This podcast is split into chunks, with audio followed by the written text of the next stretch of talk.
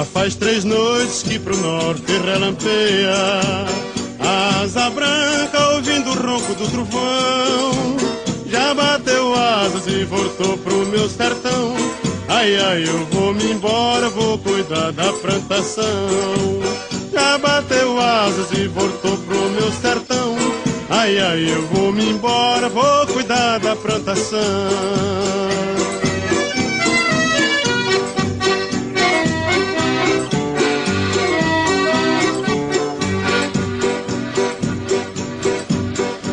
seca fez desertar da minha terra.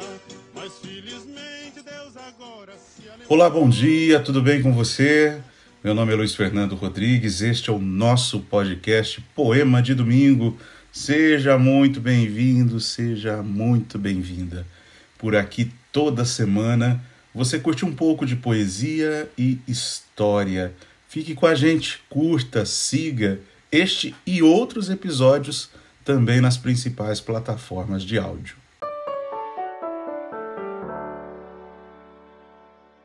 Foi ao som do triângulo, da zabumba e da sanfona que Luiz Gonzaga saiu do sertão pernambucano e escreveu sua história nos principais palcos do Brasil.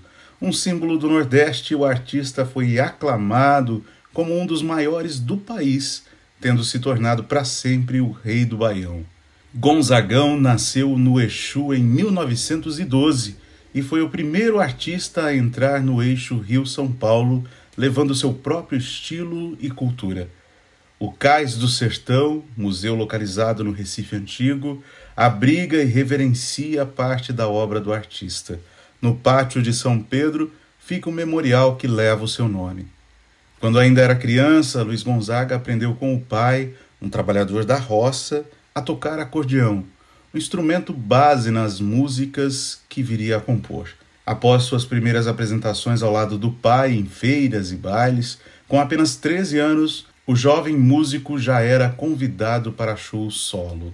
Por volta dos seus 18 anos de idade, Luiz Gonzaga foi para Fortaleza, onde acabou ingressando no exército em julho de 1930. Nesse período, combateu cangaceiros, dentre eles Virgulino Ferreira, conhecido como Lampião. Se para as autoridades o cangaço era sinônimo de banditismo e que, por esse motivo, deveria ser exterminado, para boa parte da população sertaneja, os cangaceiros representavam o heroísmo e o senso de honra. Talvez por isso Luiz Gonzaga tenha criado admiração por Lampião, usando-o posteriormente como inspiração para suas apresentações após vários anos viajando o Brasil como soldado, deu baixa no exército em 1939 na cidade do Rio de Janeiro. E foi no Rio, então capital do país, que Luiz Gonzaga passou a ganhar atenção no meio artístico. Tocou em bares, cabarés e shows de calouros, apresentando canções de sua terra e recebendo boa resposta do público sudestino interessado pelo novo estilo musical do artista. Terra, mas felizmente Deus agora se lembrou de mandar chuva para esse sertão sofredor. Luiz Gonzaga levou para o Sudeste o chamado forró pé de serra, geralmente executado pelo trio acordeão, zabumba e triângulo.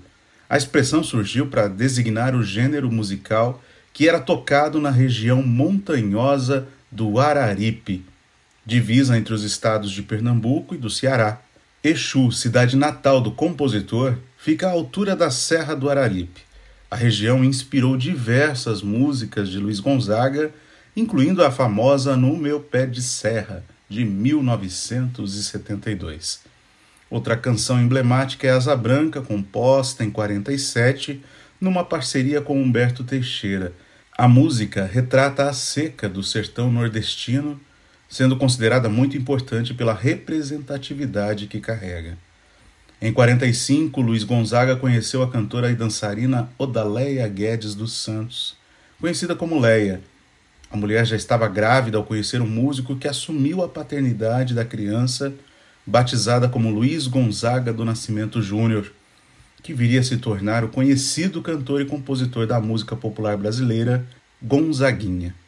A relação dos dois foi conturbada durante a infância e adolescência do garoto. Entretanto, Após Gonzaguinha concluir o curso de economia e posteriormente tornar-se músico, os dois começaram a se entender melhor, chegando a compor música juntos.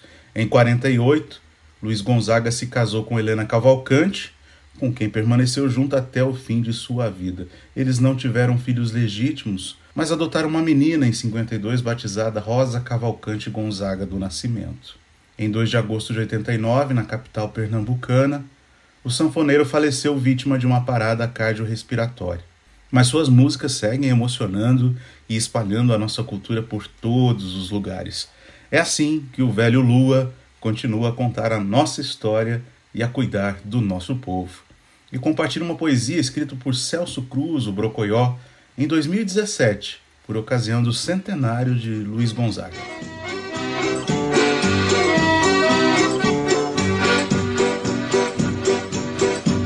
A seca fez desertar da minha terra.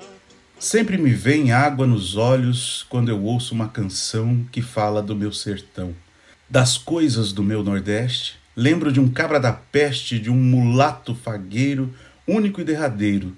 Era rei e era plebeu, juntos no mesmo eu, a sanfona e o sanfoneiro.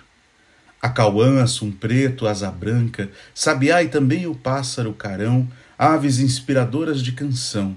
Se eu os ouço cantar, logo eu vejo o lumiar do clarão de um relampejo no bater do zabumba o trovão. É o céu chorando chuvas no sertão. É seu Luiz que lá de cima entona, com o abrir e fechar de sua sanfona, uma sinfonia de forró, xote e baião. Esse bravo sertanejo cedo abandonou o ninho, voou como um passarinho, o filho de Januário. Hoje, no seu centenário, sua música me afaga, no meu peito se propaga. Deixa o Nordeste orgulhoso, um viva o glorioso e rei maior, Luiz Gonzaga. Gostou do episódio? Então bora compartilhar com todo mundo, pessoal do trabalho, com os amigos, amigas, com a família. Muito obrigado pela sua audiência de toda semana. Um ótimo domingo para você, uma ótima semana. Domingo que vem tem mais, tá bom? Tchau, tchau.